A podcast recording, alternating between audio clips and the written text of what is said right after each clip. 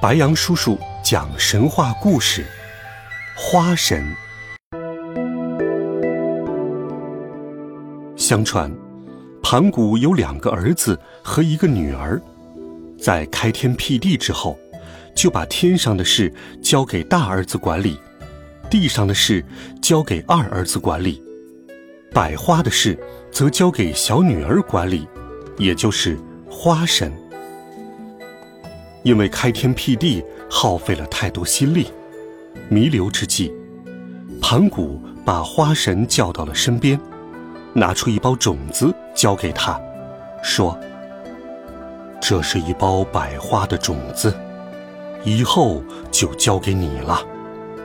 你往西走两万两千两百二十二里，去净土山取一担净土，将花种埋进去。”再往东，走四万四千四百四十四里，到真水潭，取一担不会蒸发的真水来浇灌，花种就会发芽。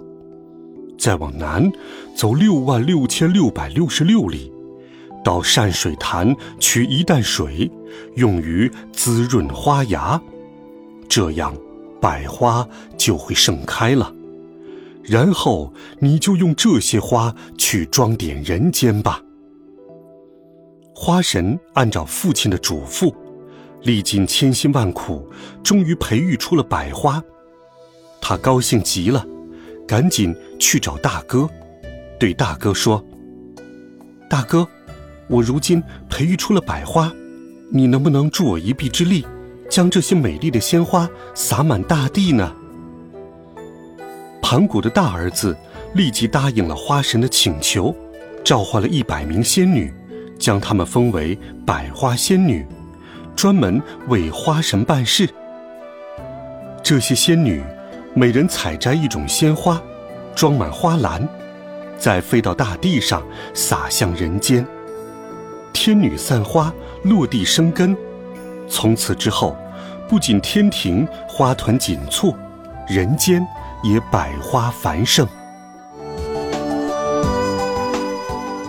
花神，民间信仰的百花之神，从明朝开始就有了百花神的说法。后来到了清朝，出现了花神的组图，用不同的历史人物代表不同月份的鲜花。